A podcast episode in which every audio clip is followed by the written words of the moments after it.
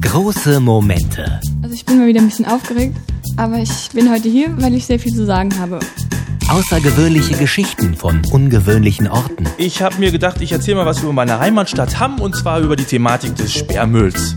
Geballte Action. kann immer schief gehen. Zum Beispiel fallen da Sachen um. Sprachliche Raffinesse. Rhabarber, Barbara, Barenbad, Barbier, genau. Musikalische Höchstleistungen.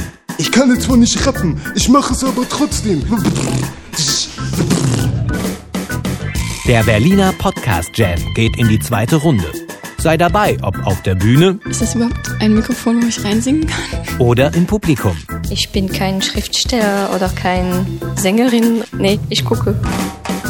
Der zweite Podcast Jam. Am Samstag, den 18. September um 20 Uhr im New Thinking Store, Tucholsky Straße 48 in Berlin Mitte. Der Eintritt ist frei. Weitere Infos unter jam.podcaster.de.